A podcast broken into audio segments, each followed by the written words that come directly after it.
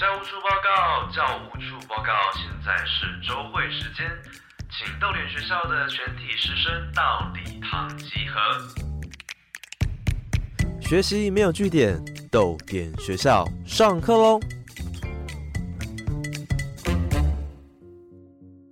大家早安，欢迎来到逗点学校，我是校长陈夏明。学习没有据点，欢迎加入我们的行列。从推特、脸书陆续出现，并且成为我们社交生活当中的重心哦，就有越来越多的沟通问题，甚至哦是霸凌、恶意，好，然后都浮出台面了。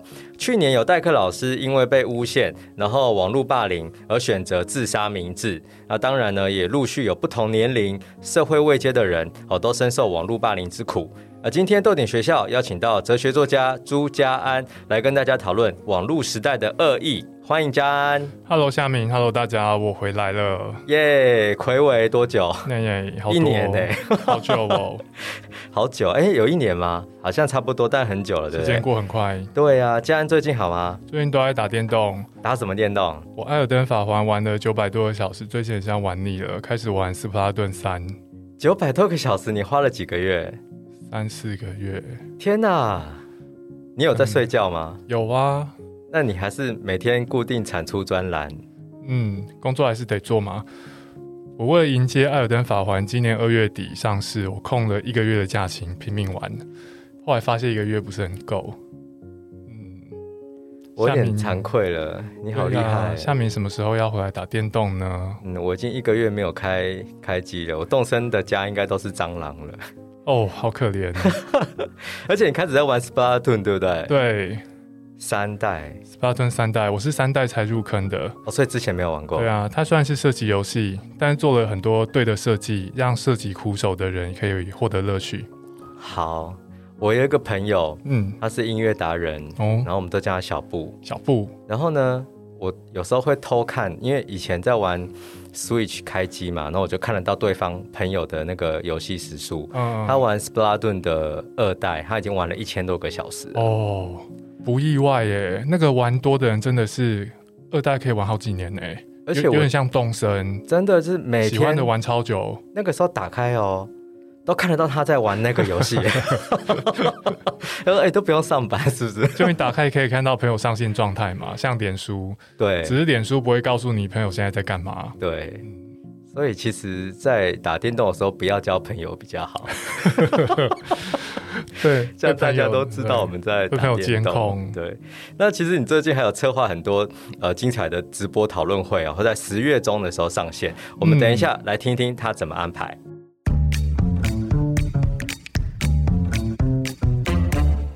好，十月十三号到二十七号，连续三个礼拜四，由桃园市立图书馆主办、豆点文创结社协办的云端阅读计划“打开你的哲学视角”活动，堂堂迈入第三届喽。那每一次都是由嘉恩来负责规划。那我们曾经有讨论过打电动、写作文，然后女性主义这些题目。那这一次，好，嘉恩，你要为大家策划了什么样的内容？这次策划内容很生活化，哎，嗯。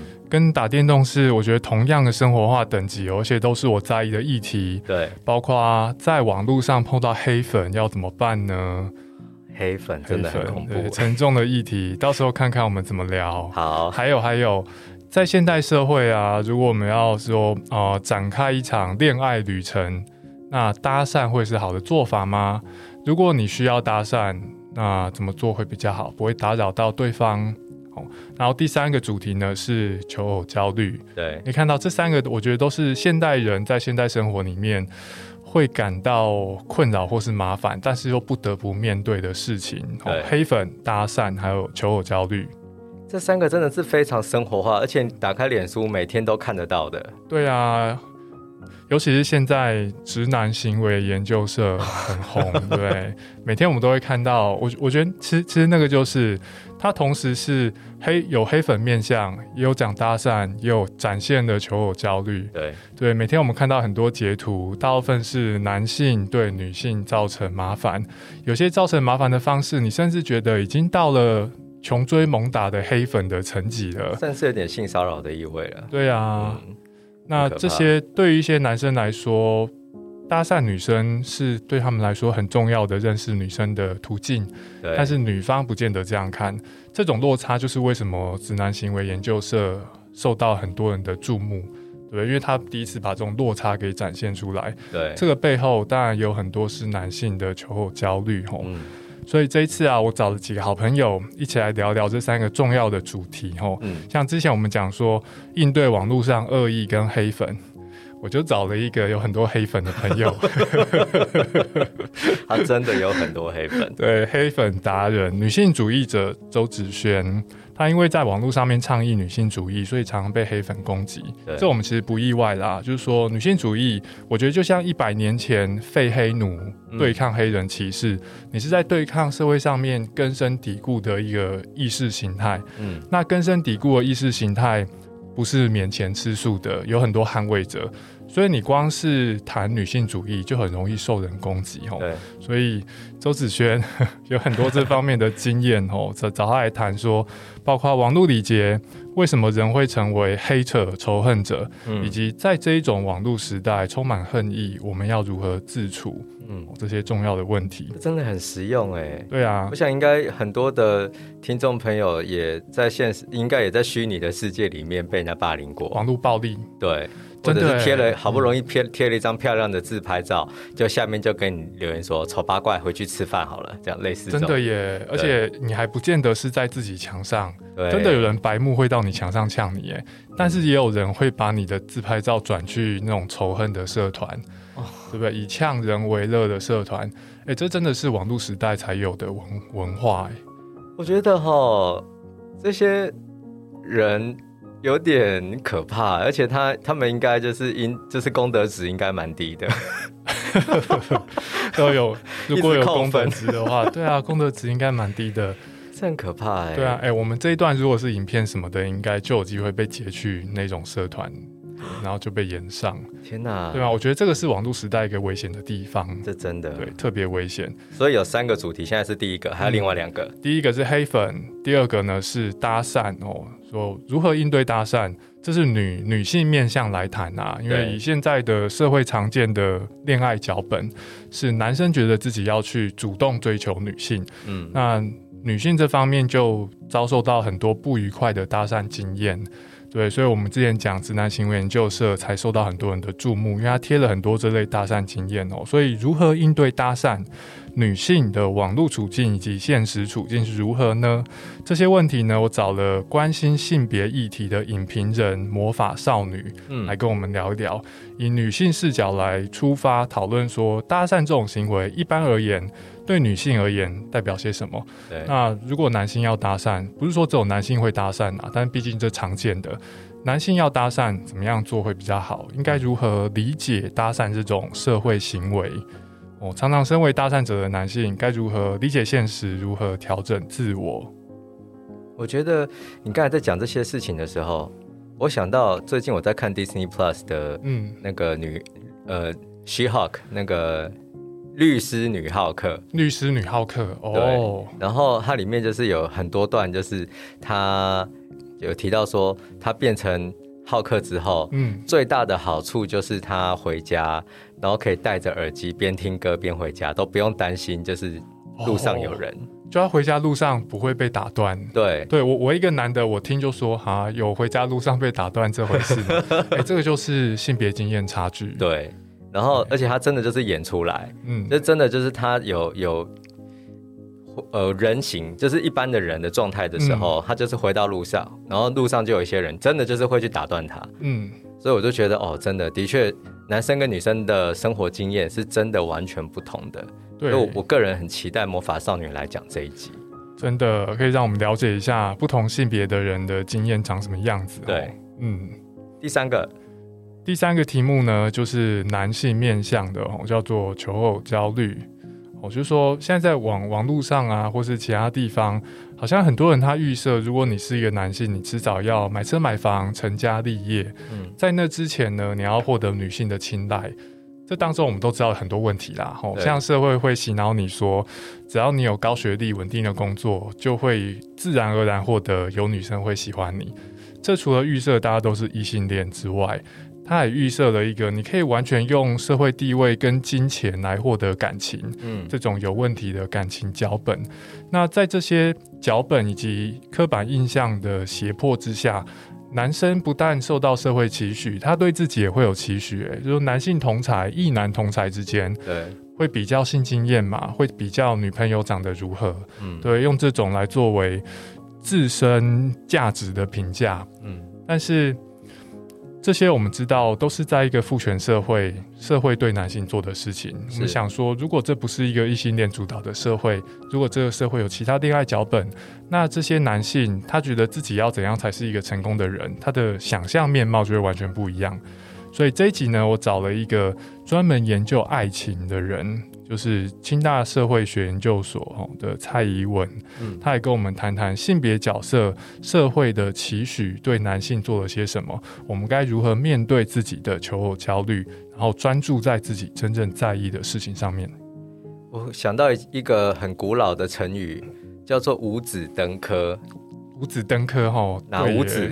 就是有房子、有车子，还有什么子？真的假的妻子，然后还有一个子，孩子应该是最后面的，我所以等于就呼呼应到了你刚才提到，就是这个社会会要求一个男性，然后最终的目标是五子登科，所以真的。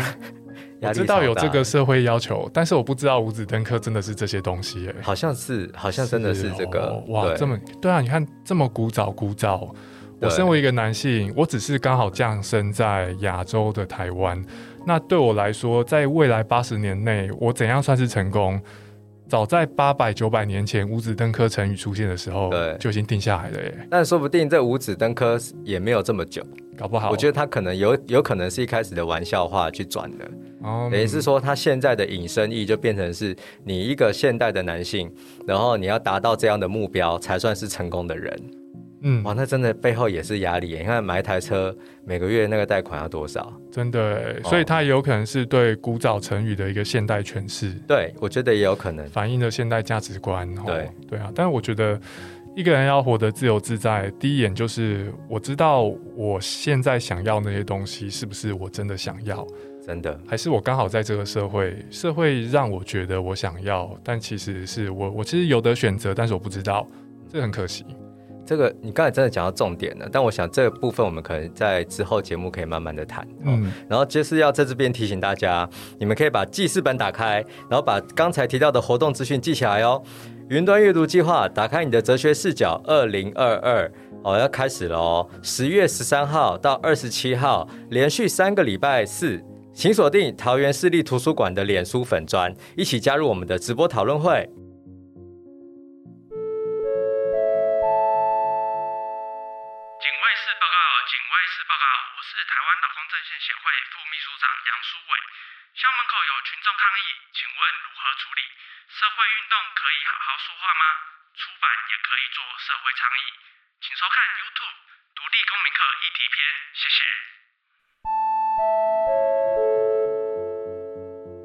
刚才我们稍微介绍了这次云端阅读计划的直播讨论主题，那分别有如何应对网络上的恶意和黑粉，如何应对搭讪。女性的网络和现实处境，还有如何应对求偶焦虑，父权对男性做了什么？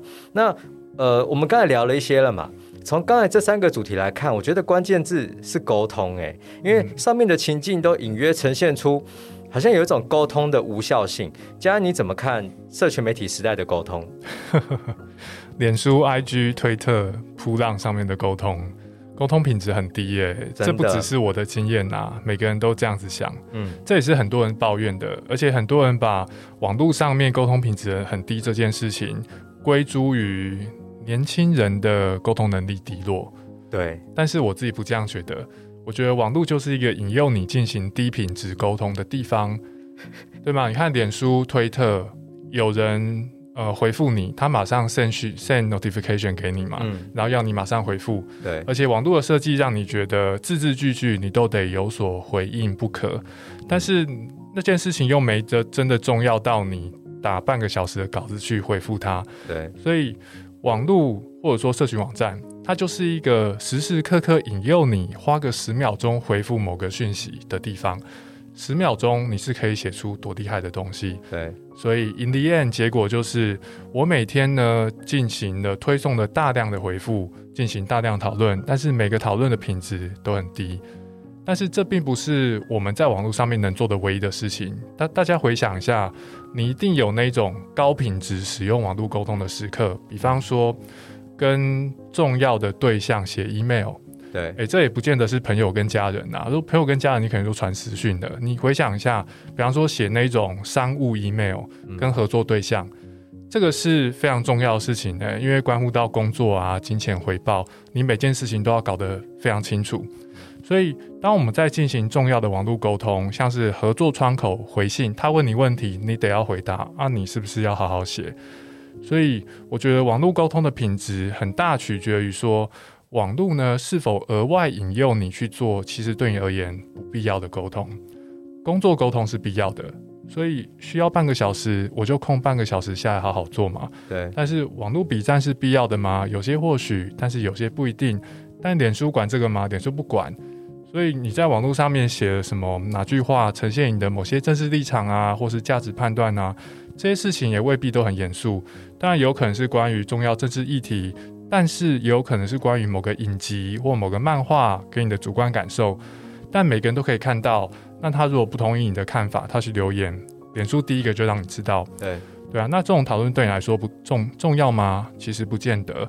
这是为什么我们在网络上面进行了很多品质低落的讨的沟通，因为网络就是引诱你进行沟通，嗯，而这不是为了你的好处，是因为脸书等等社群网站，他们需要互动率来对客户交代，对对吗？网络是针对我们的心理机制设计的，脸书知道怎样可以让你黏在上面，但是。它不是为了你设计的，是为了别人的好处设计的。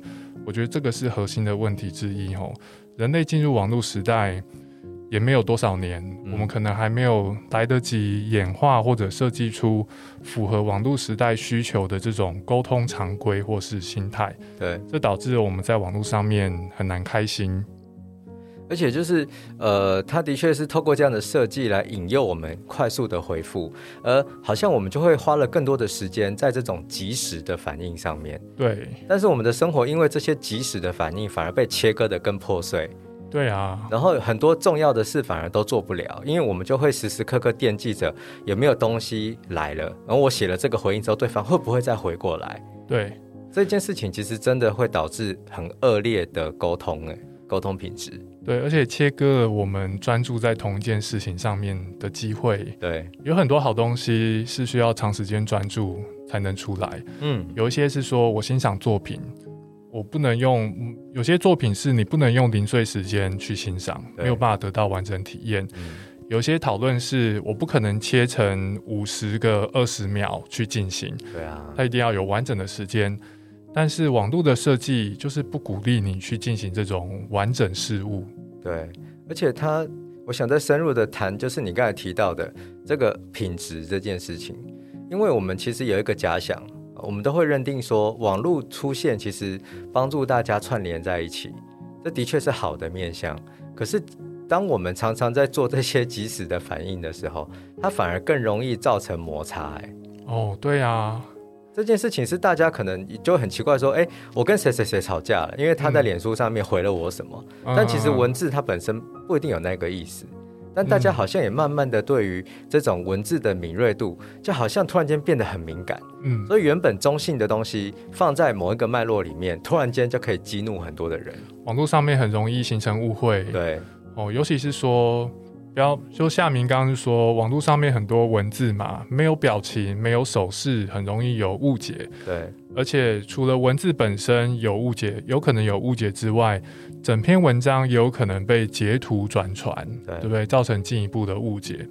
除了这些误解之外啊，我也想补充哦，其实就算排除误解，网络也制造更多冲突。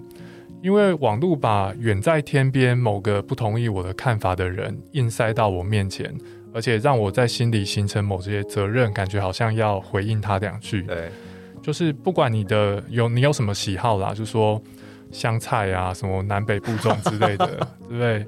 你的喜好一定跟有人跟你不一样啦。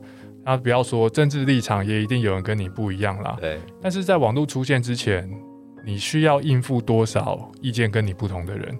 网络出现之后，这种人的数量暴增。对，对，就说我觉得人算是社会化动物，也就是说我们在意别人的看法，但是我们不是演化来应付一整个脸书上面的人的。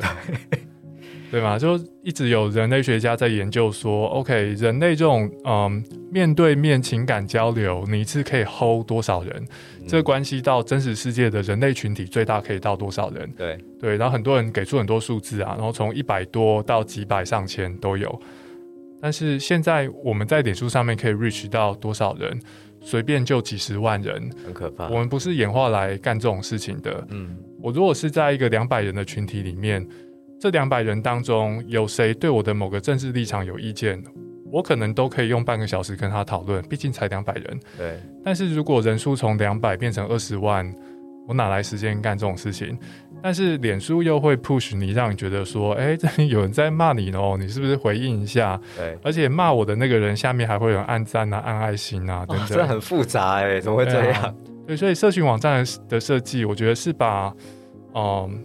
为了群体而演化出来的人类，逼到某个群体的极端。对，我们现在面对的是我们演化而来的心灵从来没有想过的庞大的人类群体。对，被网络硬塞在我们面前，造成超大压力。我觉得你刚才提到的这观点有两本书，一本书是你之前常常在介绍的《人生只有几个礼拜》。嗯，人生四千。四千个礼拜，四千个礼拜，大块文化出版的。嗯，它其实里面就有谈到，就是时间这个概念，它是怎么样影响了我们人类在呃社会的演进当中的一些选择。嗯，然后就是你会变得不快乐，也有可能是受到这个影响。那另外的话，就是呃，是原神出版的《救救救救手机脑》吗？哦，这好好有吸引力的的标题。他就是那本书，也是一个就是精神科医师，然后他在讲，就是呃，我们的大脑的确不是演化到可以快速的应对这个手机的时代。对，而且手机演化一定比你快啊！嗯说脸脸书 IG，我相信他们都是一整个 team 的心理学家在研究，说怎么让你今天可以多用三分钟。对。我们是打不赢他们的，打不赢的，而且我们要对抗的是超级电脑吧？真的，对，很可怕哎。好，但我们其实刚才我有试图要，就是说，呃，帮大家说情哦，就是呃，其实有些是误会啦，有些是什么啦，啊，但其其实真的这个环境是有可能造成我们就跟别人很容易起冲突，好，这就是没有办法。可是呢，除了误会之外，哦，除了无心之过之外，但真的就是会有黑粉啊。嗯，好，那如果说我们有时候面对突来的网络攻击，那我们要怎么办？网络上面碰到黑粉攻击，就说我们现在假设先不谈怎样认定黑粉啊，对，哦，网络上面很多看的让人很不舒服的言论，我们先用这种比较粗浅的认定。网络上面不舒服的言论，你真的很难忽视，因为社群网站不是设计来让你忽视这些言论的，嗯，它是 push 你去做完全相反的事情，所以我觉得意识到。我现在面对的恶意，并不是我降生在这个社会上面就注定面对的。我必须要在一个有既定价值观的社会，这个价值观让我的身份影响到我会被多少人骂。嗯，比方说，我我跟我朋友常常关心一些社会议题啦，然后我很明确的感受到，对特对一样的议题表达一样的意见的时候，我的女性朋友特别容易被骂。对，而且被被骂的用来骂他们的词汇。很多是根本就无法用来骂像我这样子的直男的词汇，哦，像是针对女性的外貌羞辱，针对女性的性的品格的羞辱，对，什么破吧这种的，根本不可能用来骂直男的。对，所以在这个社会，你会因为刚刚好是某个群体的成员，就特别容易遭受到恶意。那就算你不是那种特别惨的群体。Overall 而言，在网络上面，社群网站的设计就是把恶意推到你面前。对，所以注意到这件事情之后，你可以注意到，你现在遭受恶意，很多时候其实不是你的错，不是你有问题。而且，如果那些恶意是因为反对你，反对你的人一定大有人在，不管你是多好的人。嗯。对，只是因为你现在在一个社群网站时代，所以这些人被硬塞到你面前，叫你去回应他。对，我觉得知道这些背景状况之后，至少人可以对我需不需要回应这些恶意，对自己比较可以放宽心。对，哦，很大程度不是自己的问题。再来，我们其实可以想，就是为什么会有人想在网络上面发表这些恶意的言论？对，为什么？可以反过来这样子想。我可以想象，当然有很多人他发表令人不舒服的言论是出于义愤。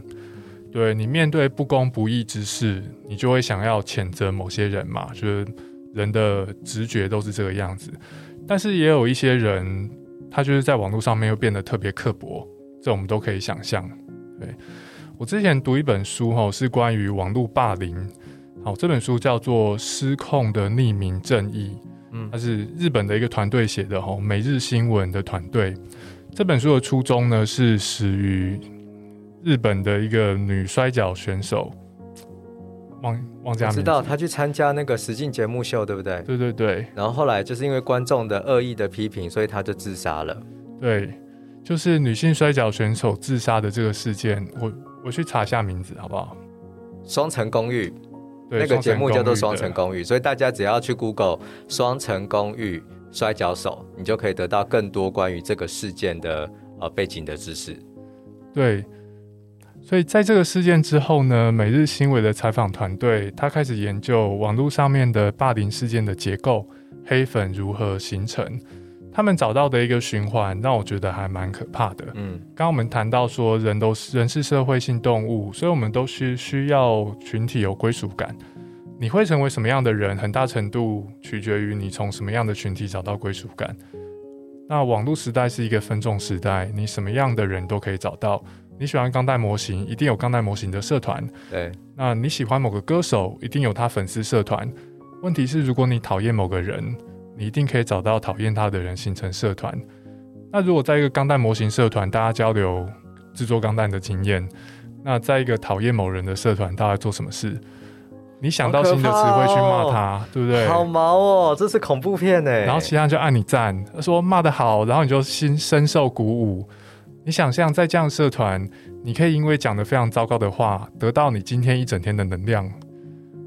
我觉得好恶心，而且我觉得恶心的地方在于什么？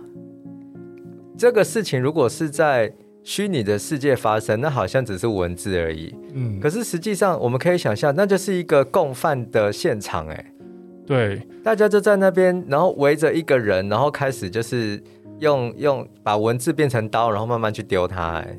这好可怕，好恶心哦！对啊，而且这个故事当中是没有赢家的，嗯，因为受害者当然被攻击，心情很差嘛，对，然后有可能人生整个毁掉。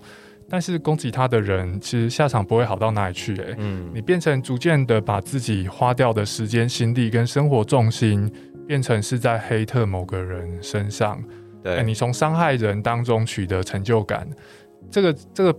甚至不是我们对一般坏人的定义，这是就是为了做坏事而做坏事的人才是这个样子。哇，好不舒服哦！但我我有另一个问题，就是说，因为我们刚才已经讨论到黑粉了嘛，或者是说真的有有一些社群，他会围在一起，然后就是大家去攻击某一个对象哈。那我们常讲黑粉黑粉，但假设我们就是讨厌一个人，我们会真的要花这么多时间去骂他吗？这个东西会不会是某一种扭曲的爱？因为，因为马丹娜有讲过，她有一句名言呢，我我一辈子记得。她说：“If you don't like me and still watch everything I do, bitch, you're a fan。”好，就是如果你很讨厌我，你还整天盯着我，好看在看看我在做什么，然后 bitch，你就是一个粉丝啊，你就承认吧。对啊，如果你整天盯着我所作所为，那你其实就是我的粉丝。对啊。这突然间有一种傲娇感，就 是你有种不敢大声的承认你是粉丝，然后你反而要用这种攻击性的语汇去吸引人注意呢？我觉得这段话很励志哎，你可以想到连马丹娜都有黑粉，对，怎样的人都有黑粉啊，就是不管是名声或是形象再好的人都有黑粉，嗯，所以其实这个地方大家就是也要放宽心。就是终究，呃，有一个漫画的片段常常会被呃拍照，然后放在呃脸书上面分享。它就是一个呃画面是一个老太太对一个女生吧，哈，讲说，只要你是一个认真生活的人，在别人的剧本里面，你可能就是一个坏人。嗯，对，对啊，因为什么时候人会不喜欢其他人，这个很难说，哎，对，就是喜不喜欢是一个情绪反应啦。对啊，但是我觉得在这边大家也可以想哦，我相信每个人心里都一定有你不喜欢的人，对，但是你是会怎么样对待你不喜欢的人，其实决定了你是怎样的人。当然，有时候你必须挺身而出，因为你有可能你不喜欢某个人，是因为他正在做很糟糕的事情，嗯，对不对？但是如果你不喜欢他，是因为你的主观喜好，或是因为你们之间的私事，那你要怎么样做才能把自己的这种事情处理的比较好？当我不喜欢人，而这并不是因为他正在对别人做糟糕的事，那我这我的这种不喜欢，其实是我自己的 issue。对，我如何处理我的不喜欢，其实是一个我自己如何对自己交代的事情。我可以变本加厉，陷入恶性循环，把仇恨某个特定的人当成生活重心。我愿意的话，我可以做到，但是我真的想这样做吗？嗯我，觉得这个是大家都可以想想看的。而且它也牵涉到同温层这件事，嗯，就是说，假设今天我们就在这个环境里面，这身边的人都在鼓励我去伤害别人，然后还给我哦暗赞的话，那这件事其实有点可怕。诶，这听起来像是小学，对不对？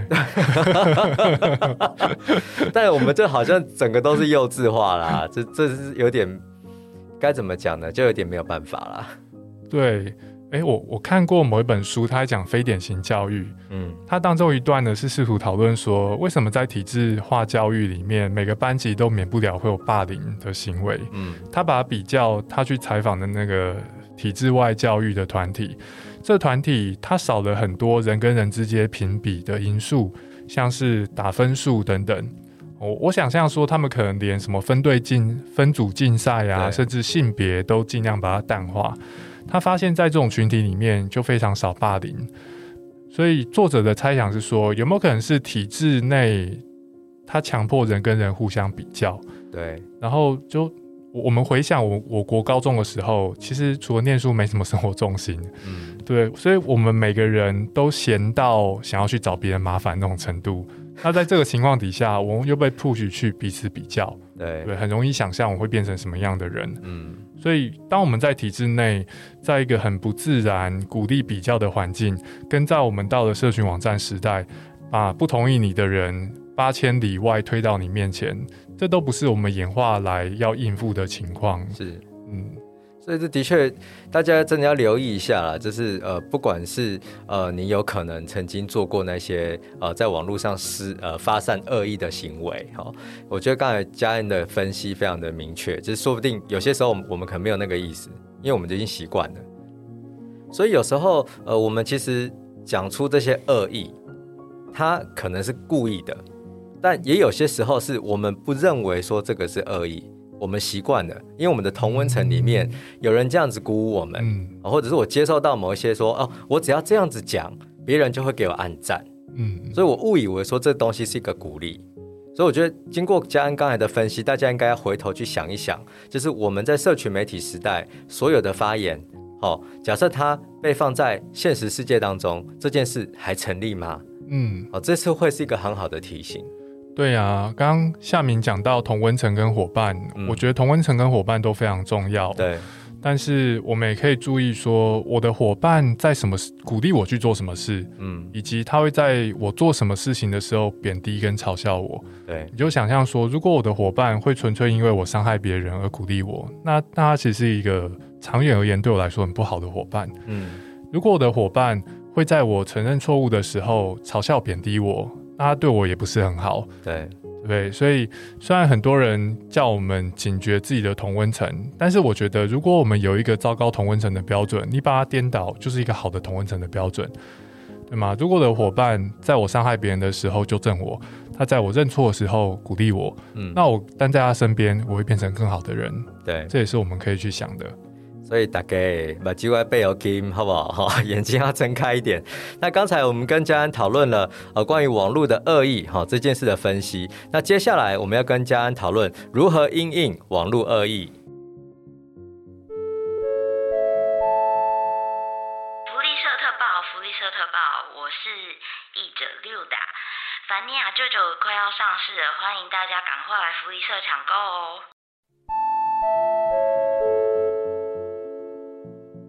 欢迎回来豆点学校。我们刚才跟嘉恩讨论了社群媒体时代的恶意和无效沟通，也聊了黑粉，好，还有同温层。那接下来我们来谈一谈，如果你遇到黑粉，好，或者是网络的恶意攻击，那要怎么办？好，嘉恩，你常常在网络上讨论时事，然后我觉得你应该背后都插满了刀了，哈，应该都很习惯了。那可是你在看到那些言论的时候，你还是会有感觉吧？你要怎么样调试这种这种心态呢？我在打比战的时候，我都超生气的哎，真的吗？对啊，只是我没有表现出来。所以，一个面无表情的哲学作家，其实在打这些字的时候是咬牙切齿的。对啊，对我觉得打比战心情不好哦，是。人性的本能，嗯，因为很多比战是涉及我们进行道德跟价值判断，对，而道德价值判断，照当下认知科学家的研究，它本质上都是情绪性的判断，嗯，所以像我是自由主义者，反对文言文教育，支持同性婚姻。当你立场跟我不一样，你批评这些论点，对我来说，你就在批评我这个人。对，人都会把自己的政治立场和他的人本身混为一谈。这个是我们很难去割离，很难在心理上把它切割清楚啦。是，也因此呢，对于这种政治跟价值议题，如果社群网站想要用这你对这些议题的在意来操弄你，这是会是超级容易的，嗯，对吗？打政治比战的时候，但是一旦我们知道这些事情，就有机会找到破口。比方说，如果我会我知道。我知道我在打我在意的议题的比战的时候，基于我的本性，我会去高估回应这些言论的必要性。嗯，我知道我自己做的判断总是高估，那我可以怎么做？我可以在看到别人批评我的回文的时候，请我的朋友帮我看，对对吗？因为他骂的不是我朋友，所以我朋友做的判断会比我更客观。是我朋友看的，他可能会说：“OK，虽然他讲话蛮难听的，但是他有几个点，你看这边有一个，然后下一段有一个。”没有道理的，我觉得你可以回一下。嗯，即使我朋友这样讲，这至少他的分析可以让我重新理解批评我的这些话语，并且专注在真正需要回应的比较有道理的论点上面。对，所以我觉得，如果你知道自己在某些地方会比较情绪化，那你可以求助于没有这种盲点的人。嗯，对不对？朋友就是这样子嘛。什么时候我在这边缺一块，找你来帮忙。对。所以其实，呃，透过这个方式，等于是你也不用那么及时回应，等于是你稍微有一个时间差。嗯，我我觉得这也会有帮助。哎，这个真的有帮助，因为我也可以预期，因为我的本性，三个小时之后的我一定会比现在的我能更好的处理这些问题。嗯，但是问题是因为我的本性，所以我不会让三个小时之后的我来处理。对，我就想赶快回一回就算了。对。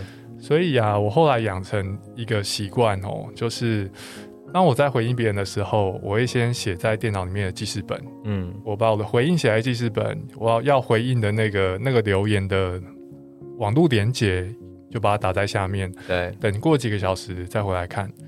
最常见的情况是三个小时之后的我看了之后说：“朱家安，这个根本就不用回应。”嗯，对，然后我就把那一则永远的留在记事本里面。嗯。让时过境迁、比较冷静的自己来做最后真正的决定。我觉得这真的太有智慧了，而且我也偷偷跟你讲，我也在做类似的事。什么事？只是我的方式不太一样，是我真的会立刻就是打出来，嗯，这留言那些字我全部都打出来之后，呼吸一下，然后我就全部删除。这个也差不多。对，可是重点是当下我们需要表现、表达出来的那种情感。已经透过文字处理好了，你已经把它打出来了。对，但是我送出去。对，只是你你是放在记事本里面，对，我是给它就是删掉了。但只要我我觉得这是一个很奇怪的过程，就是我们脑袋里面所想的事情，当它真的变成了文字之后，它的确会让我的重量思想的这种重量沉重减低一点点。它好像变成是一个完全客体化，就跟我无关的。我已经把它讲出来了。对。所以我觉得大家真的可以练习这个方法。好，那这这个是呃，假设是我们在打比战或者是有一些情绪反应的时候可以这样做。但如果今天是你突然间就是遇到呃很奇怪的网络攻击哦，也不是在打比战的，也不是在打比战，那怎么办呢？突然遇到很奇怪的网络攻击哦，例如说有人把我的截图截过去说，哎，那个陈夏明怎么那么肥啊？好，类似这样的，那我要怎么办？这种做法啊，其实也不值得回应些什么，对，对不对？就是说，别人对别人对我做了某些评论，那些评论看内容就知道，其实无从回应起，也没有回应的必要。对，就说我要回应，我也不知道该回些什么，因为他并不是提出一个啊、呃有道，就是有那种合理不合理可言的论点。他可能就说他讨厌你，那我回应他，难道可以改变这件事吗？嗯，我觉得这个时候可以回过头来重新理解说，不喜欢我的人一定有一堆啦。哦，只是在网络时代之前，我不知道有他们的存在。嗯那现在我知道了，这个是每个进入网络时代的人都必须面对的情况。但是现在我心情不好，只是因为我刚好知道了他们的存在，就是不管我知不知道，他们都是存在的。嗯，我自己觉得人必须接受这件事情呢、一定有不喜欢你的人在世界某个角落。真的，对啊，有时候想一想哦，换另一个角度看，就是我们好像会下意识的想要讨好所有的人，嗯，所以一旦有人不喜欢我们的时候，好像我们自己做错了什么。确实，因为人是社会性动物嘛，所以有人不喜欢我，我就本能的在意这件事。对，但是这种本能反应，在你在两百人社群过活的时候是很重要的，是因为两百个人有三个人讨厌你，那你日子很难过啊。你可能出门连鸡蛋都买不到了。真的，就是说你想想要说你在的小村庄，对是某人不喜欢你，那很严重。是，但是现在网络让我可以 reach 到所有人，当中一堆人不喜欢我，其实也不会干涉到我的生活，是啊，只是我演化而来的本能，让我不自觉的把这件事情看得非常重要。好，我们今天讨论了很多关于网络恶意的话题哦。那如果你对于这个话题有更深的兴趣，然后我们也已经准备好一个节目，好，十月十三号礼拜四晚上八点到九点，请锁定桃园市立图书馆的粉砖直播，一起加入朱家安跟周子轩如何应对网络上的恶意黑粉，好，我们一起讨论哦。